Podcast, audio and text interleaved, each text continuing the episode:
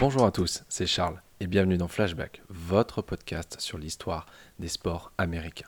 Et comme tous les jours, voici notre feuilleton historique qui revient sur les grandes dates ou les grandes figures de l'histoire du sport américain. Et en ce 9 mars, on retrouve la MLB avec la création d'une nouvelle franchise, les Tampa Bay Devil Rays. Le 9 mars 1995, la MLB va accorder le droit de créer une nouvelle franchise en Floride, les Tampa Bay Devil Rays. Après trois décennies de tentatives infructueuses d'expansion ou de relocalisation, le groupe de créateurs mené par Vince Neimoli se voit enfin accorder le droit de créer une franchise en Floride, et plus précisément à Saint-Pétersbourg, près de Tampa Bay. Les Tampa Bay Devil Rays sont nés. C'est dès les années 60 que la volonté d'implanter une équipe de baseball dans cette partie de la Floride a été présentée à la MLB. Durant ces trois décennies, de nombreuses rumeurs envoyaient les Minnesota Twins, les Chicago White Sox, les Texas Rangers et les Seattle Mariners du côté de la Floride.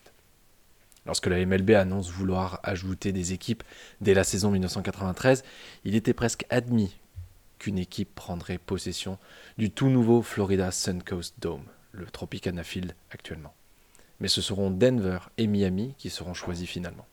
Il faudra donc attendre une nouvelle expansion en 1995 pour que la MLB décide d'implanter une nouvelle équipe en Floride et à Phoenix, les futurs Diamondbacks.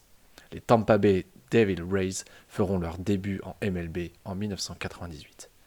Placés dans l'American League Est en compagnie des deux géants, les Red Sox et les Yankees, les débuts sont difficiles. Bien qu'elle ait brièvement dépassé les 50% de victoires lors de ses 19 premiers matchs, à souligner, c'est une première pour une équipe d'expansion lors de sa saison inaugurale. L'équipe va en perdre finalement 99 cette année-là, terminant avec le deuxième pire record de la ligue, juste au-dessus de leurs voisins les Marlins, qui en ont perdu 108. La saison 2002 sera la pire de l'histoire de la franchise, avec un bilan final de 55 victoires pour 106 défaites. Les années qui suivront seront un peu meilleures, sans pour autant arriver jusqu'en playoff. En 2008, la franchise est renommée en Tampa Bay Rays. Le nouveau nom fait référence à un rayon de soleil pour le Sunshine State of Florida.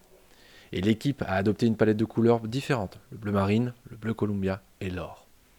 Et c'est durant cette même année que les Rays joueront leur premier match de playoff après avoir terminé devant les Red Sox dans leur division. Ils iront même jusqu'au World Series après avoir battu les, les, White Sox et les Red Sox. Ils seront finalement battus par les Phillies lors de ces World Series 4 à 1. Il faudra attendre la saison écourtée de 2020 pour revoir les Rays à nouveau en World Series, au terme d'un parcours qui en aura surpris plus d'un. Ils perdront à nouveau face aux Dodgers cette fois-ci. J'espère que cet épisode vous a plu et on se retrouve dès demain pour un nouveau morceau d'histoire des sports US.